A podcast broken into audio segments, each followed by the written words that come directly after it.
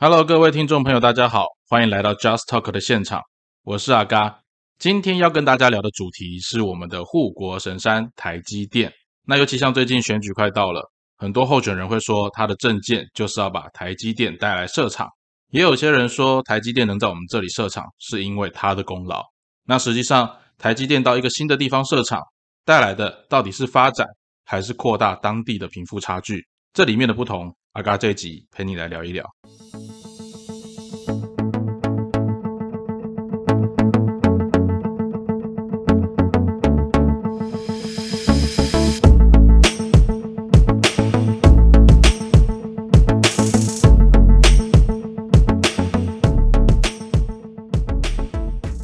好，那二三三零台积电，对，今天阿嘎要聊的就是台积电。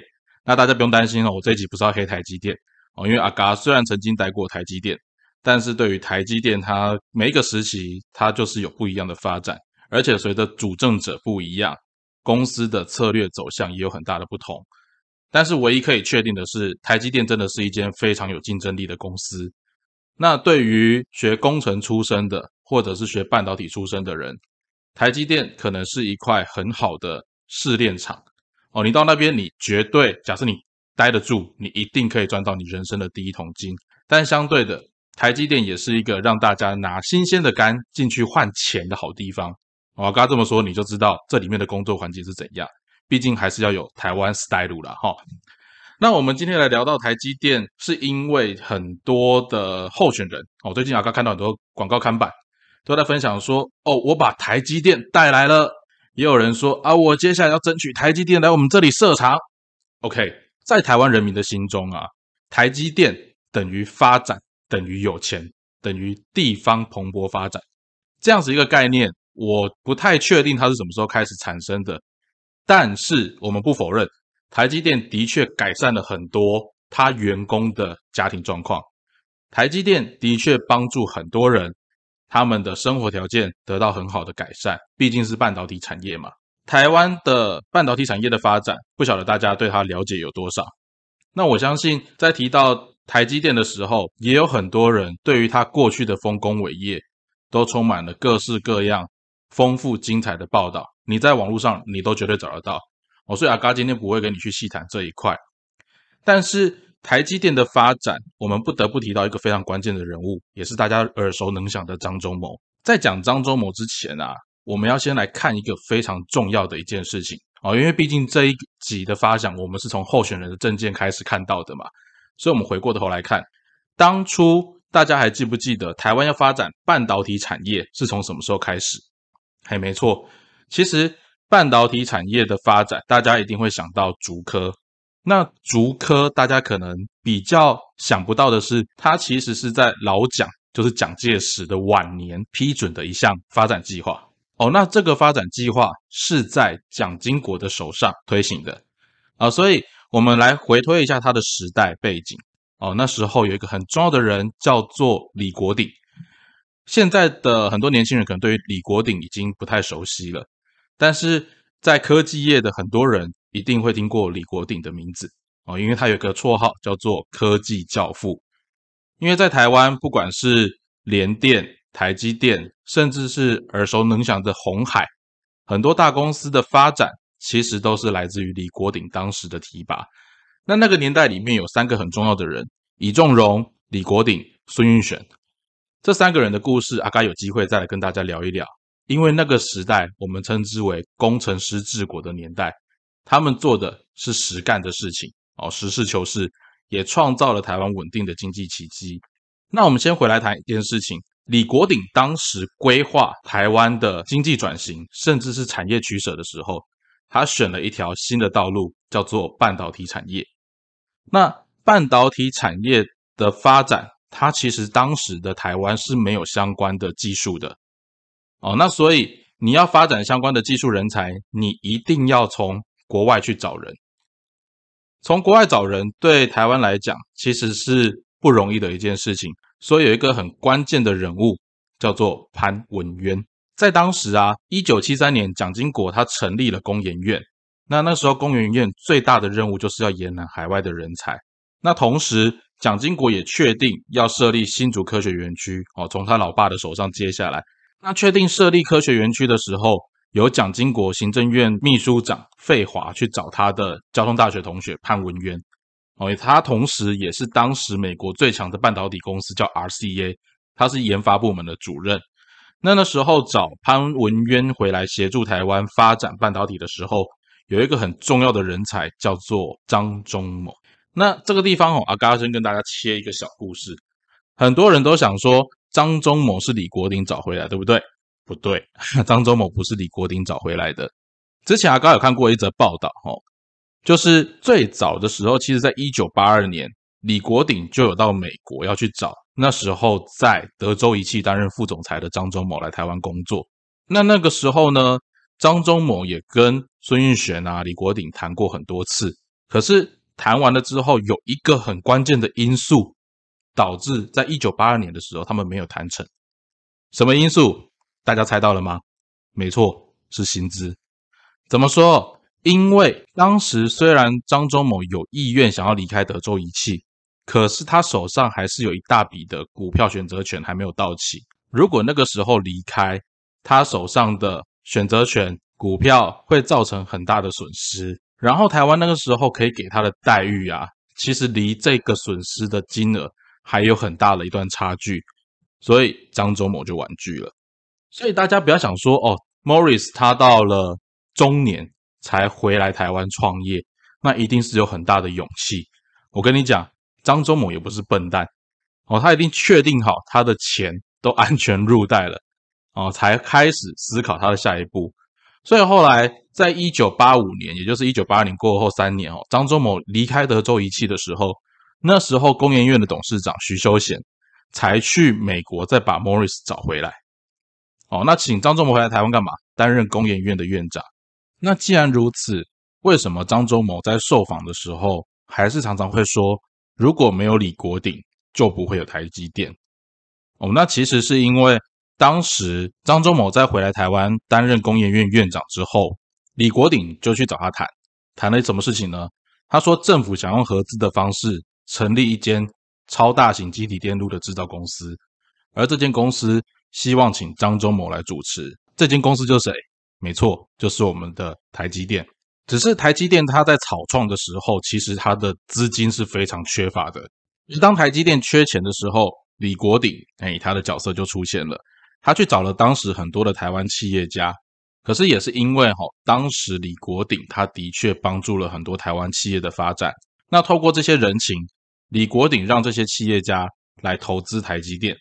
哦，那阿嘎印象很深刻，那时候名单里面包含像。那时候台塑的王永庆，还有我们说台南帮的大佬，就是吴修齐他们那些人哈。那后来呢，台积电要开始设厂的时候，那时候还有一个非常大的股东叫做飞利浦，就荷兰的飞利浦哈。他希望可以帮台积电盖厂房。那你觉得天下白吃的午餐吗？当然没有。飞利浦的这一个插手，其实是希望可以控制台积电的相关的发展，甚至是未来它代工产业的相关的利润。张忠谋也不是笨蛋。他知道这样子的一个形势，所以他反对让飞利浦来协助台积电盖厂，而且他坚持台积电如果要盖厂就要自己盖。那那时候双方坚持不下的时候，又是李国鼎来打电话给飞利浦的董事长，那个时候飞利浦才放手，让台积电可以自己盖自己的厂房。这也是让今天台积电可以独立自主很重要的一个关键。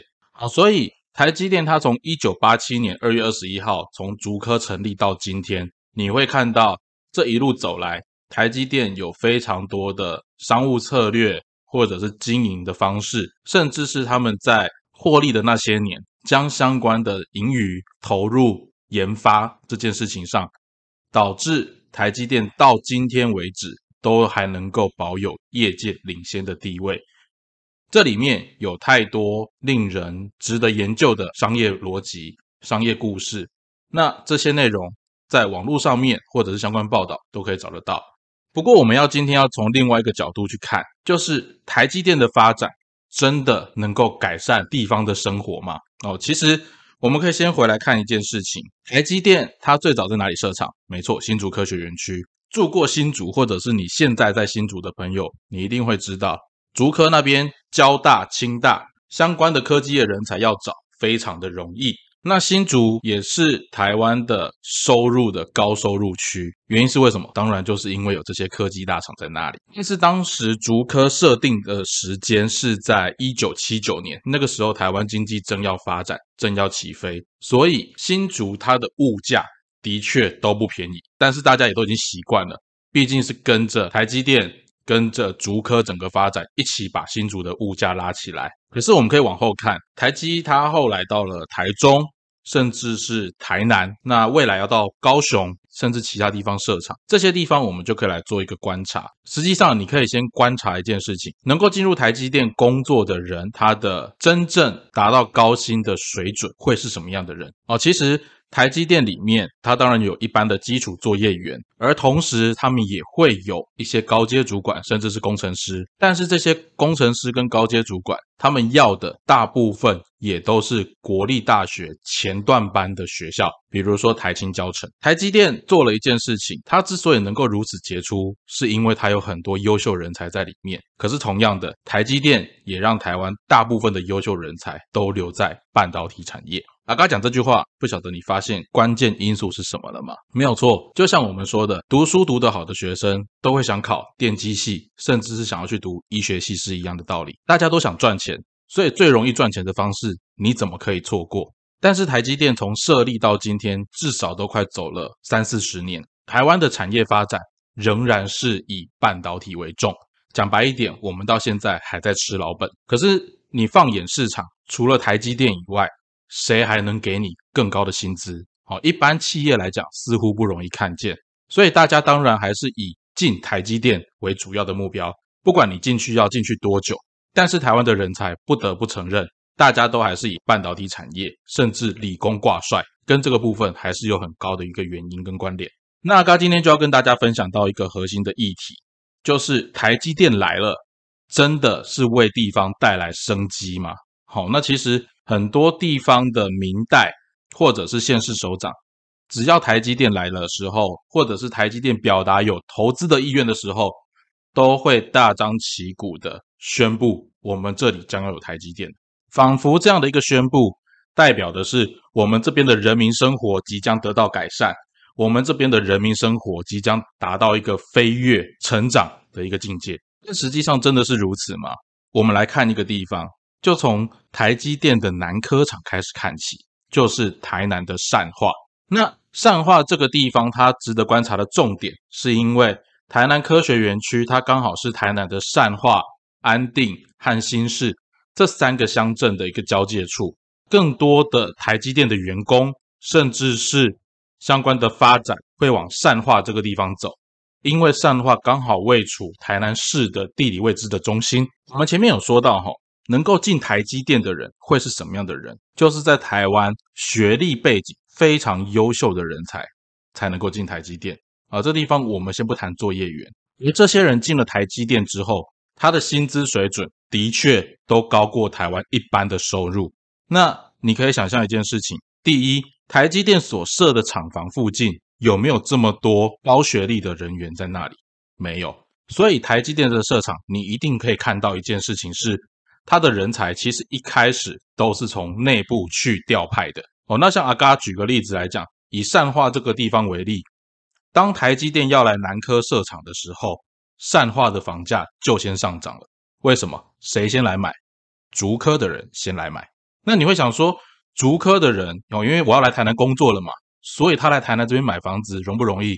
很容易，因为台南当时的物价、房价水平离竹科。离新竹还有一段落差，所以对新竹人来讲，对竹科当时的工程师来讲，来台南买房子好便宜。那有需求，供给端的价格自然而然就会上涨。所以没有错，当台积电来到南科的时候，善化这个地方的房价是直线攀升。尤其是在那当台积电的员工下来之前，除了房价上涨之外，你会发现另外一个带来的议题是。的确，台积电的员工薪水就是比较高，可是他们是从外地来的。那他们从外地来的，他们可以消费的金额一样也会比较高。所以当时很多竹科附近的商家也会随着台积电来到南科开分店。那那些分店的价格，相对于当时善化附近周遭的物价水平来说，它是比较高的。那商家也不是傻子啊，我看到哦，原来我这里慢慢可以接受比较高的消费额度，那它的价格自然而然就会跟着提升。从这件事情里面，我们就会发现，台积电到一个地方，它会造成的第一个最明显的影响，就是当地物价水准的往上升。那物价水准往上升，对于政府官员、对于做经济统计的人来讲，看起来好像是一个好现象。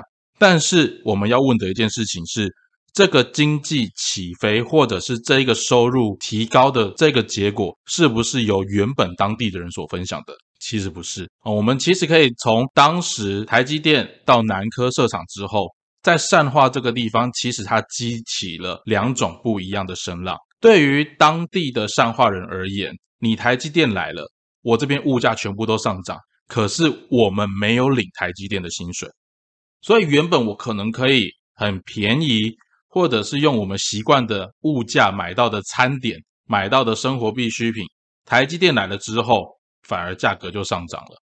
可是我薪资没有跟得上，所以反而台积电来了之后，造成我生活当中另外一个困扰。但是对于来台积电工作的人而言，这个地方的物价水平还是比我在新竹便宜呀。哦，我多付一点点钱，可是我可以得到更好的一个生活品质，我何乐而不为？所以在这两股势力之间，其实善化的当地人对于台积电的发展，最近这几年来说，有一个很大的反思，就是在于台积电真的改善我们的生活了吗？No，其实并没有，甚至它造成更大的一个什么贫富差距。哦，所以当有很多的明代告诉你说，我接下来的目标，我是希望把台积电带来我们这里。你可以想象一下，接下来台积电要去的地方，比如说南子的后进，它那个地方是一个炼油厂区，那个地方大部分的青年人，他们所学的内容是半导体吗？是科技业吗？可能都不是。但是当他设厂在那里的时候，他把新竹、台南、台中的物价带到南子这个地方。你觉得接下来会发生什么样的事情？相同的情形，我们再往下看，台积电它到了每一个地方去，的确它可能会让部分商家得到比较好的收入，但是就像我们前面说的，它对于地方上面大部分的居民而言，它根本就跟不上飙涨的物价。那另外一个可以观察的重点是，我们台湾还要靠台积电吃多久？毕竟不是每一个人都可以进台积电的。那因为台湾半导体产业发展的需求，所以大部分的人才都往半导体产业走。那我们台湾未来的产业，下一个世代的产业在哪里呢？哦，阿嘎在最近这两天有看到 Intel 它发布的它接下来制程的一个发展，它预计在二零二四年要领先台积电的制程一年啊。当然，我们可以说这是他理想中的想法，但是当世界的科技大厂也在急起直追的时候，台湾。除了半导体产业之外，还有其他的吗？你看英国，你看美国，甚至你看中国大陆，他们除了半导体产业之外，他们都还有其他的产业，比如说 AI，甚至是相关的无人机产业等等之类的发展，他们可以是多边化的发展。但台湾呢？台湾除了台积电之外，除了半导体之外，我们还有什么？很现实的一件事情，的确在薪资上面。除了半导体，我们看不到任何新的产业。而当政治人物很不负责任的告诉你：“我把台积电带来了，或者是我将要争取台积电来我们这边设厂的时候，我们应该去想一件事情：台积电来我这里设厂，我分得到那杯羹吗？还是台积电来我这里设厂之后，我的生活物价即将迎来新一波的高点？对于已经有房子。或者是在当地已经买房子的人来说，台积电来可能会让他的房价翻一倍、翻两倍。那对于那些没有房子的人而言呢？或者是对于更多当地的年轻人而言呢？他进不了台积电，那他是不是得离开家乡？尤其在这几年，很多家庭他们并不是买房子的。那你的家人假设是租房子在台积电即将设厂的位置附近，你会面临到。租金上涨，房价上涨，物价上涨。那在这个状况之下，你是不是得离开当地？哦，所以当很多政治人物在跟你分享说：“哦，我要把台积电带来了，我们台积电带来了，我们地方上面的经济就可能得到起飞的时候，你要去思考，它真的能够达到这样的效果吗？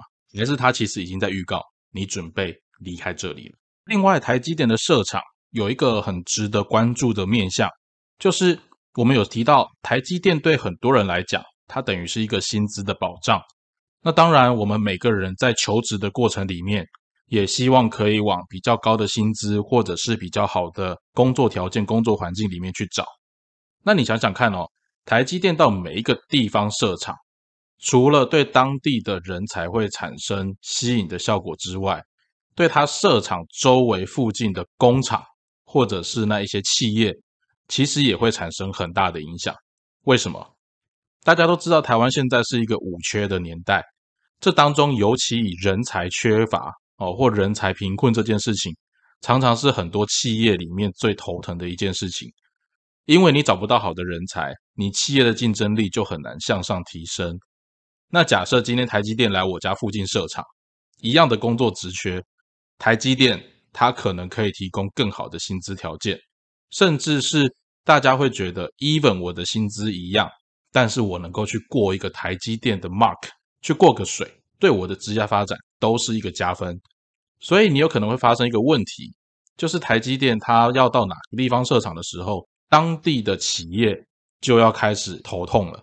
好，因为它的人才肯定会外流，原本就已经在找人不容易了，那接下来台积电还来跟我抢人才。可是我们不否认一个现实，台湾的企业竞争力在面对台积电这样的一间公司，大部分。都只有挨打的份。好，那这时候也有听众朋友讲啊，是因为你台积电来了，不是因为台积电太强，而是因为原本的企业太弱。好，这可能是一个事实啦，但是也不否认台积电还真的是蛮强的。好，所以当台积电到一个地方去的时候，它不仅会造成它带来的人才或带来的人口、带来的员工跟当地的民众产生消费水准的落差之外，它对当地的企业其实有产生一个磁吸效应。可是大家去想想看哦，台湾只靠半导体可以养活这么多人吗？台积电有办法养活全台湾的民众吗？哦，之前曾经有人开玩笑了，如果台积电它这一是一间护国神山，那理论上台湾西部每一个县市都应该要有一个台积电。好，那这样子的话，我们靠着台积电就养活全台湾的人民。那万一世界上面我们的产业浪潮来一次大幅度的革命？当半导体不再成为晶片所必须的时候，或者是当晶片不再是科技发展所需要的核心产业，而我们没有下一个世代的产业出现的时候，我们台湾是不是全部就倒了？哦，那甚至是我们回到国安的议题上面来讲，有人说大陆现在不敢打台湾，也是因为我们有台积电哦，所以另外一个护国神山的意义在这里。可是你有没有想过，假设今天大家找到了取代既有半导体的技术？或者是有另外一家公司，它的技术超越台积电的时候，我们是不是连国防安全都会产生很大的威胁呢？我们再回来讲蒋经国那个年代，他任用孙运璇、李国鼎这一群工程师，带领台湾的产业走向新的方向。那我们再回来看一下台湾这几年下一个新时代的产业，政府或我们选出来的明代，甚至是我们现在在位的那些官员。有没有这样的脑袋来为我们规划下一个世代的产业，以及台湾下一个世代的希望会在什么地方？所以啊，刚要在这边跟大家分享的一个重点，就是我们不仅面对台积电的时候，我们当然期待它持续为台湾赚进大笔的外汇，改善台湾人民的生活条件。可是，我们也该去思考，我们下一个世代真正能够让更多人民，或者是我们自己这块土地上面的竞争力。还有哪些可以突破的走向？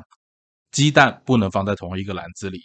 就算台积电是一只很能够下蛋的金鸡母，但是金鸡母可能也会有老去，甚至是被改朝换代的那一天。在那之前，我们是不是应该开拓更多相关的人才发展，甚至是技术领域？我相信台积电的发展对很多人来说，它是一个稳定的力量。但是产业的转型永远都有新的议题、新的题材在发挥。半导体产业，台湾已经快要吃了四十年了。下一波我们的产业会在哪里？我想这个问题也是值得我们一起来关注的。以上就是我们今天所分享的内容。如果你喜欢我们的节目，也欢迎你分享给你身旁的亲朋好友。我们下次再见喽，拜拜。